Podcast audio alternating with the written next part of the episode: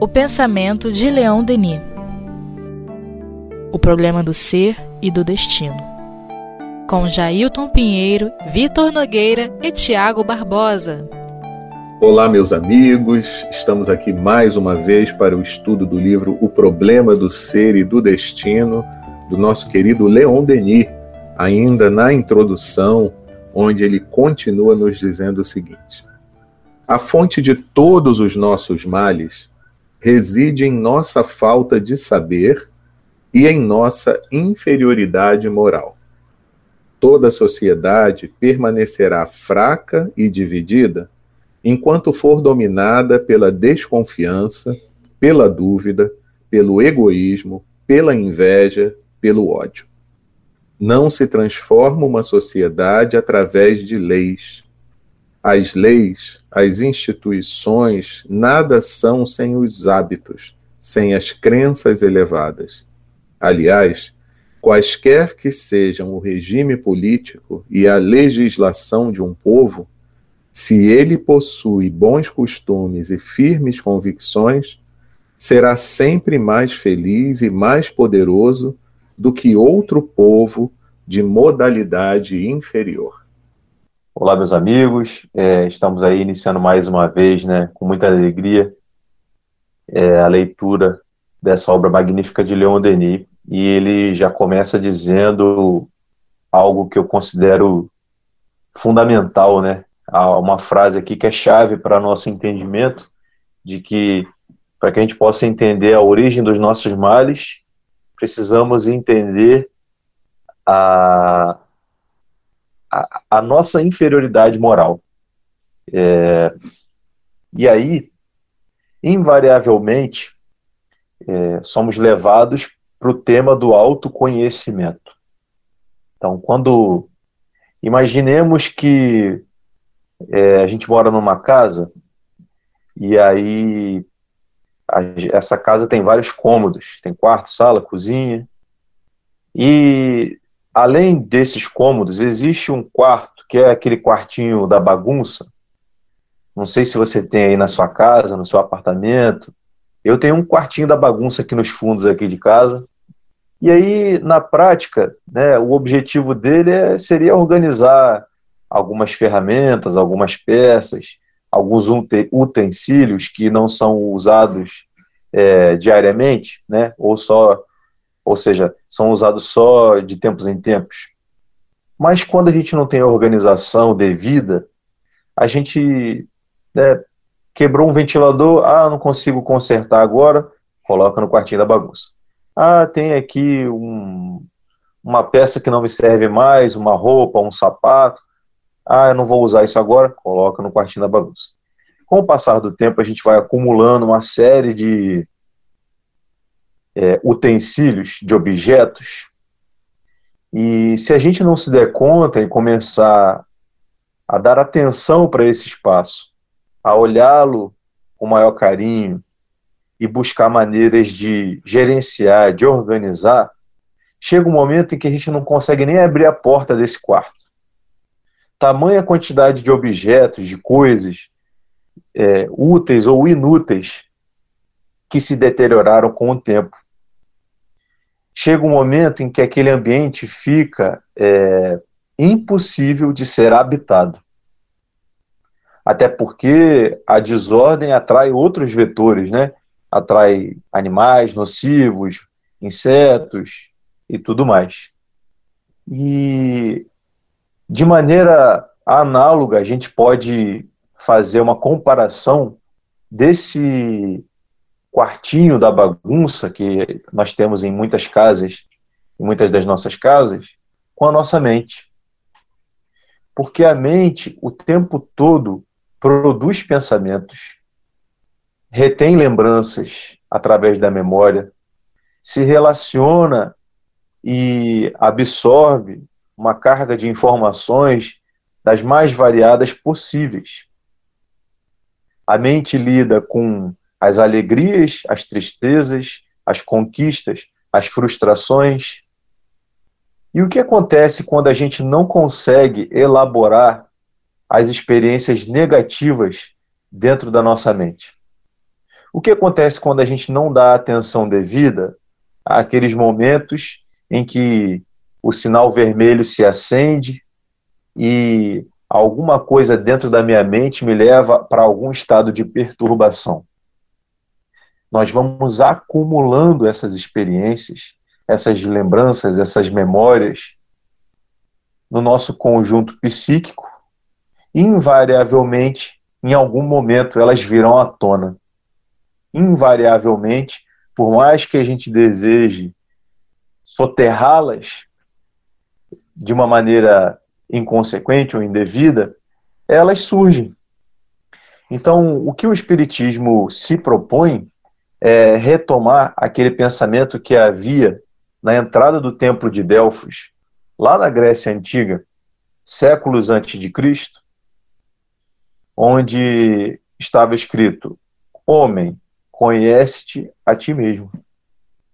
E no livro dos Espíritos, onde nos capítulos, nas questões que são trabalhadas essa questão, né, Kardec é, faz um fechamento que eu, que eu considero assim algo que me marcou muito pessoalmente quando eu vou estudar esse livro, ele diz assim: o conhecimento de si mesmo é a chave para o progresso individual.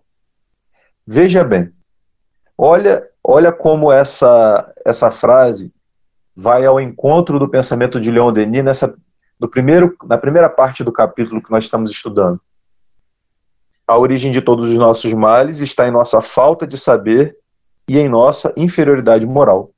Por isso, o conhecimento de si mesmo é a chave para o progresso individual. E esse processo, é, como diz o nome, ele é um processo, ele é algo dinâmico, ele não é algo pontual e estático.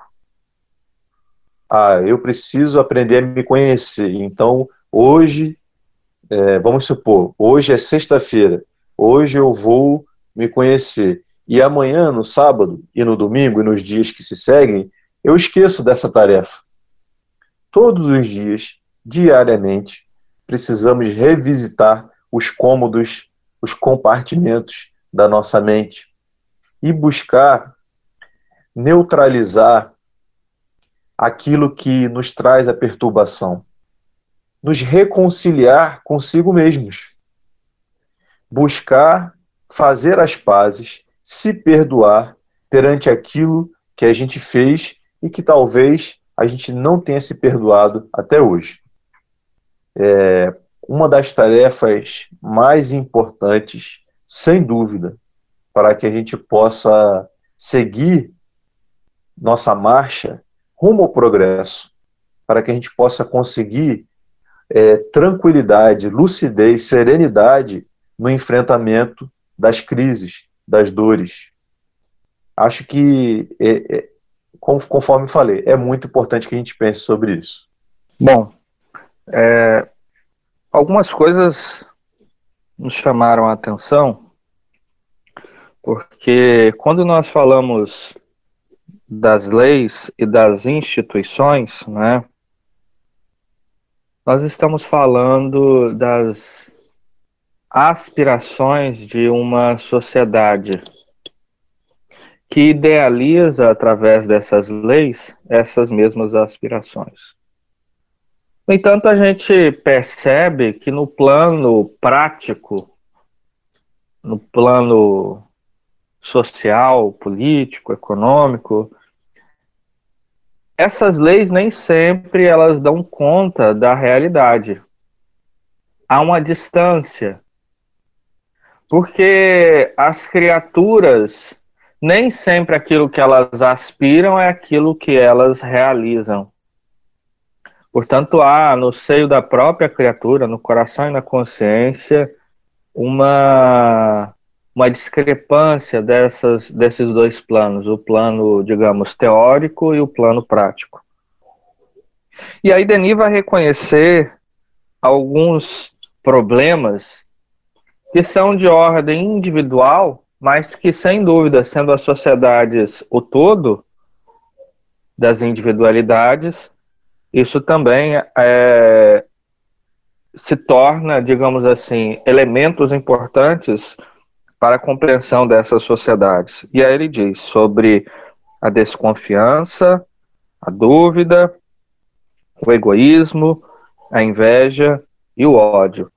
É o que o nosso Vitor muito bem colocou, porque são processos que retardam a marcha do espírito, e se retarda a marcha do espírito, vai retardar, retardar a marcha de toda uma sociedade. E por que que Denis está trazendo isso? Me parece que esse seja o cerne da questão. Porque é o seguinte, se nós não reformarmos o caráter dos indivíduos, as sociedades, por mais nobres leis que elas tenham, elas nunca vão se tornar sociedades emancipadas, livres e justas. Portanto, é preciso que pensemos nos indivíduos.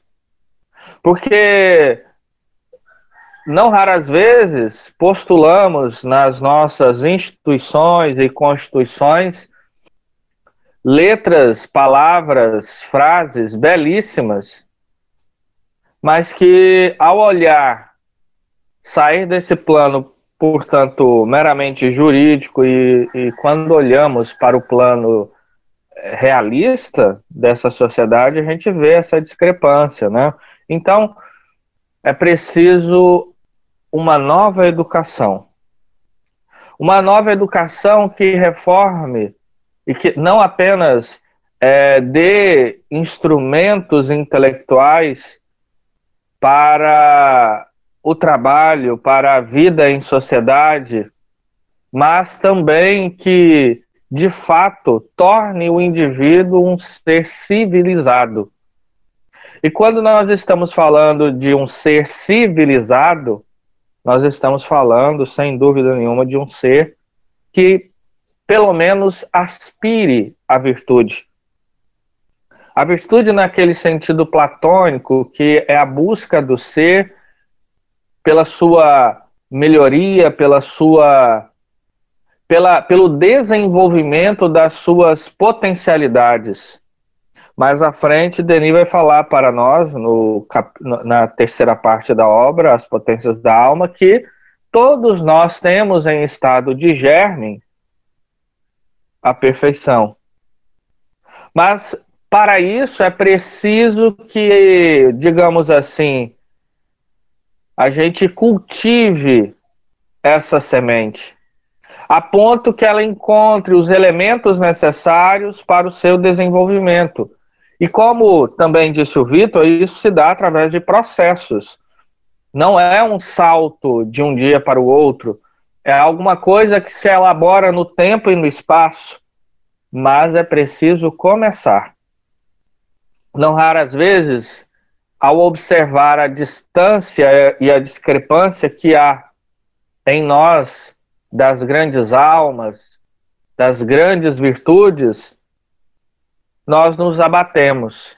Mas, em verdade, o grande convite é para que, ao reconhecer isso, caminhemos e não paremos à margem do caminho. É preciso, portanto, se levantar olhar para o horizonte das nossas mais nobres aspirações e seguir para ele. A virtude, ela não é uma conquista imediatista. Ela é, preci é, é, é preciso que a gente entenda que é um processo que demanda de muito esforço, muitas experiências e muito entendimento daquilo que nós somos e para que fomos criados e qual é a finalidade nossa em relação a Deus e a criação. Porque é só através do, do indivíduo que as sociedades vão, de fato, mudar.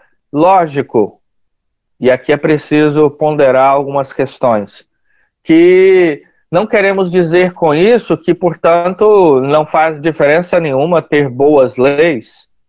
Não, não é isso. Pelo contrário, é preciso que tenhamos boas leis. a mudança no plano social e individual, ela se dá de duas formas. Ela dá quando o indivíduo ele se transforma e transforma com isso a sociedade, mas também entendendo que a sociedade exerce uma influência no homem. Portanto, há um impacto, sim, muito justo, é que se diga isso, quando a sociedade aspira, aspiram coisas nobres.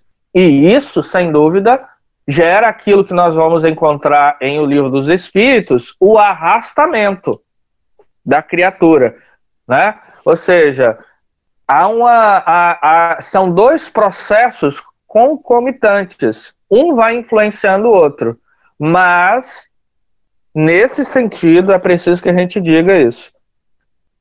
A mudança mais duradoura é do indivíduo é, é a mudança que vai do indivíduo para a sociedade. E isso a gente vê em larga escala. O que não foi a vida no século passado de um Martin Luther King, de uma Madre Teresa de Calcutá, de um Nelson Mandela, de um Chico Xavier. Foram indivíduos que impactaram a sociedade. Né? É verdade, Tiago isso que você está falando me fez lembrar, né, não só o que você falou, o que o Vitor falou, e o que o Leon Denis fala né, nessa parte do texto, tudo me fez lembrar de várias coisas. Então eu vou tentar resumir aqui o que brotou no meu pensamento, porque, como você mesmo disse, Thiago, às vezes um parágrafo desse daria para a gente fazer um seminário.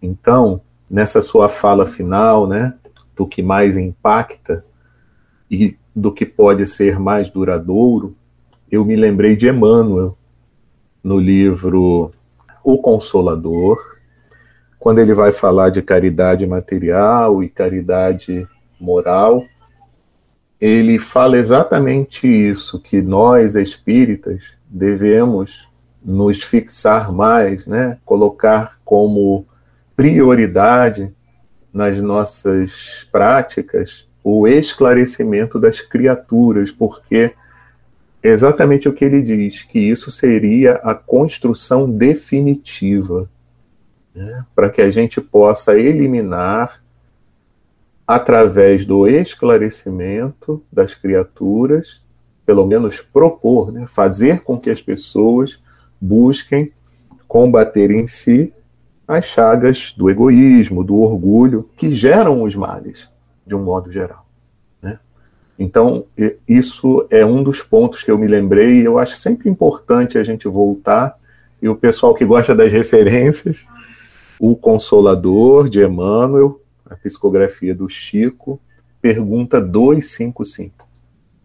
E me lembrei também, lá da parte quarta do Livro dos Espíritos, no seu primeiro capítulo das penas e gozos terrestres. O primeiro item que trata da felicidade e infelicidade relativas, lá na pergunta 930, os espíritos respondem uma coisa que sempre me marcou. Né? Eles dizem assim, quando Kardec está tratando da questão da felicidade, né?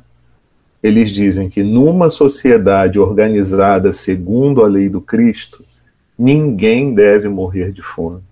Né? Isso é uma coisa muito séria. E Kardec, lá nos comentários, ele tem um trechinho que ele fala, é, é, destrinchando um pouco essa fala, essa resposta dos espíritos, ele fala né, que quando o homem praticar a lei de Deus, terá uma ordem social fundada na justiça e na solidariedade, e ele próprio também será melhor. Então, o, e aí ele até remete à pergunta 793, que trata da civilização completa, né?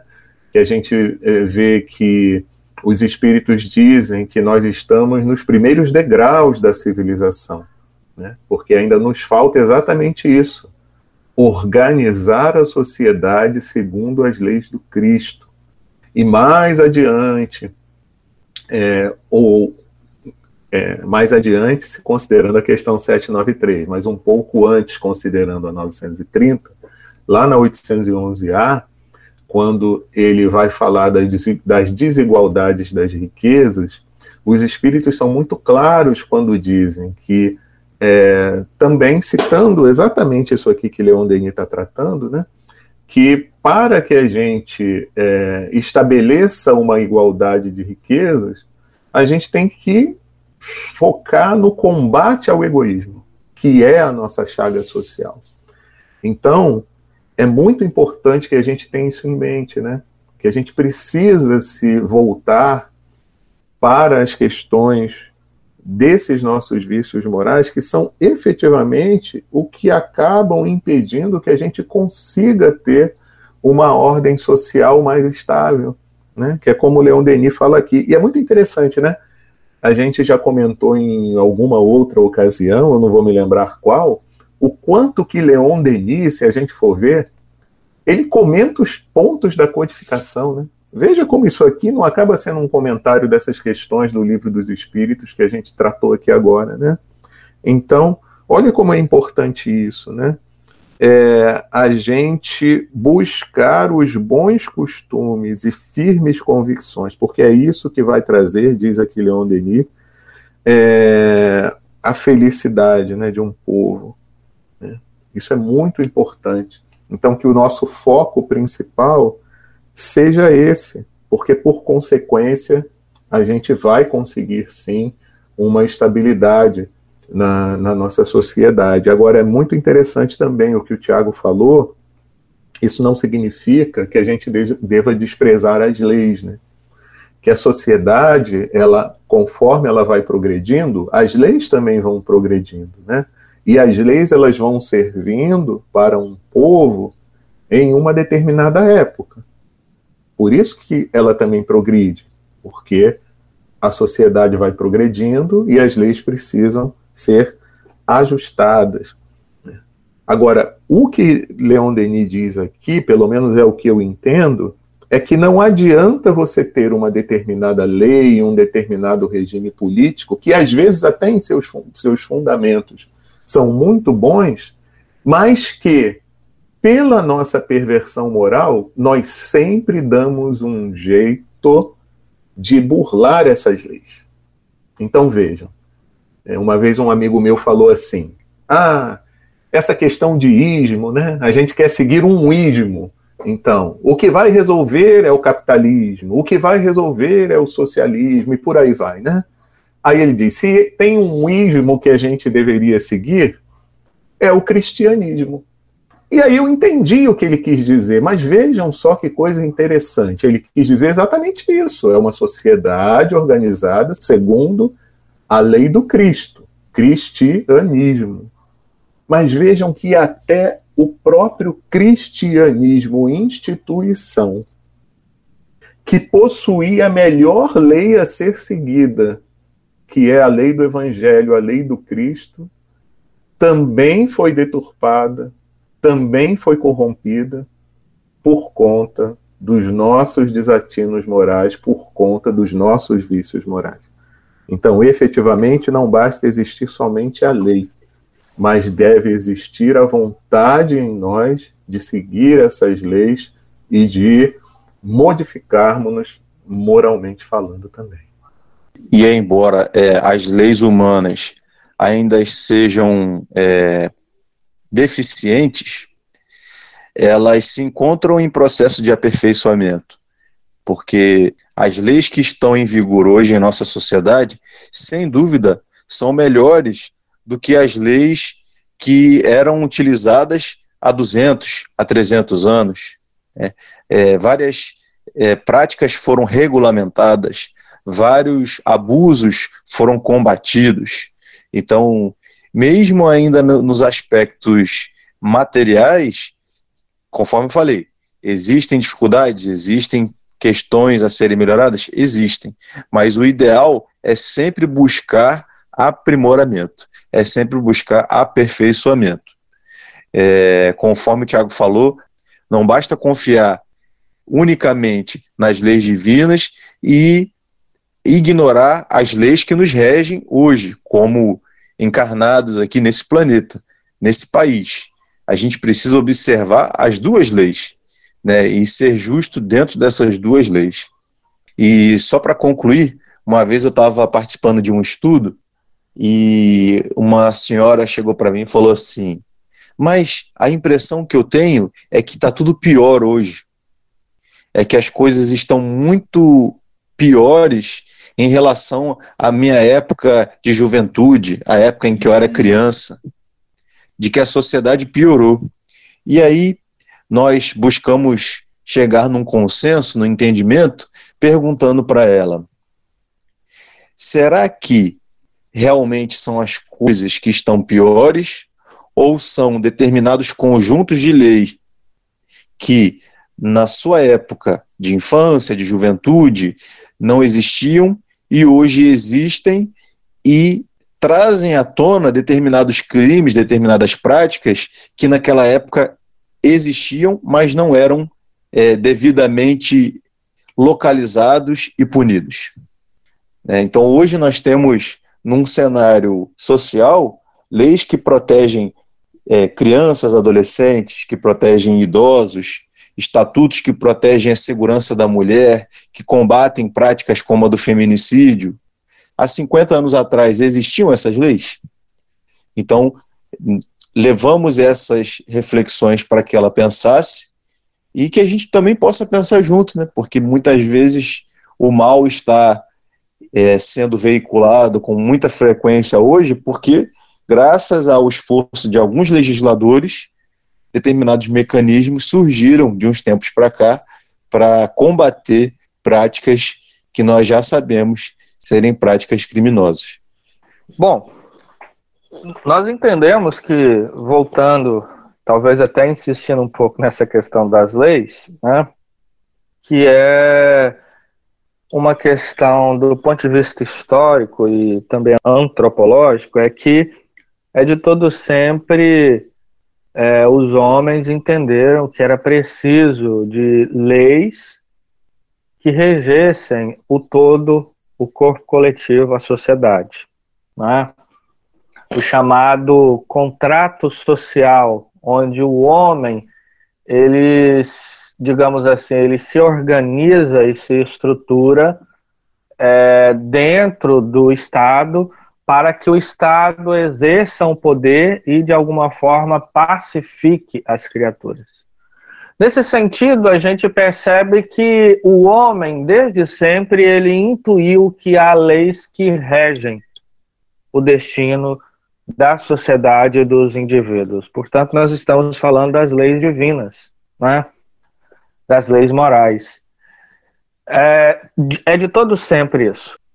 Por isso que as nossas leis, é, se formos ler nos estatutos e na Constituição de todas as nações, a gente vai perceber palavras belíssimas, né? Que guarda essa distância com a realidade. E aparentemente isso pode parecer uma certa hipocrisia, mas não. É uma aspiração. A gente sempre, quando é, pensa sobre isso, a gente idealiza de fato.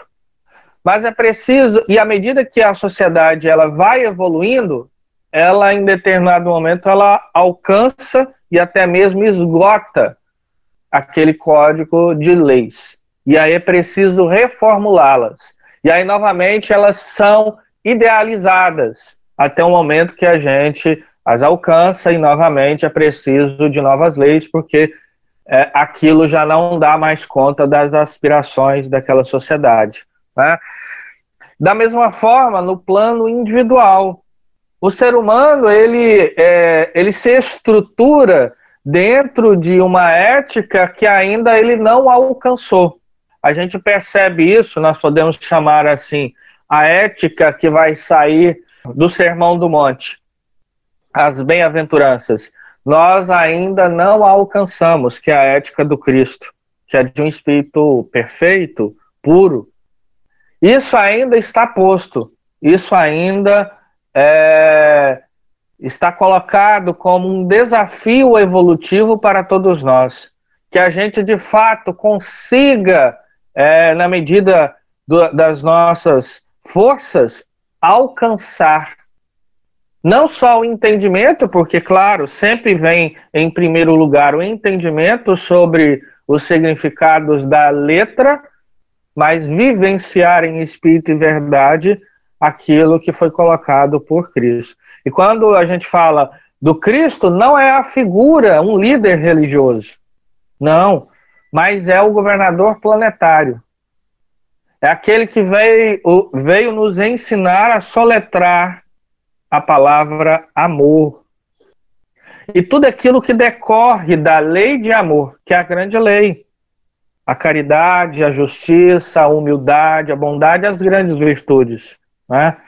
Então, fica aí os nossos votos para todos nós, para que nos esforcemos nesse sentido, porque sem dúvida nenhuma, se cada um fizer um pouco do seu esforço, a nossa sociedade muda permanentemente e não só nessas flutuações né, que a gente percebe tanto.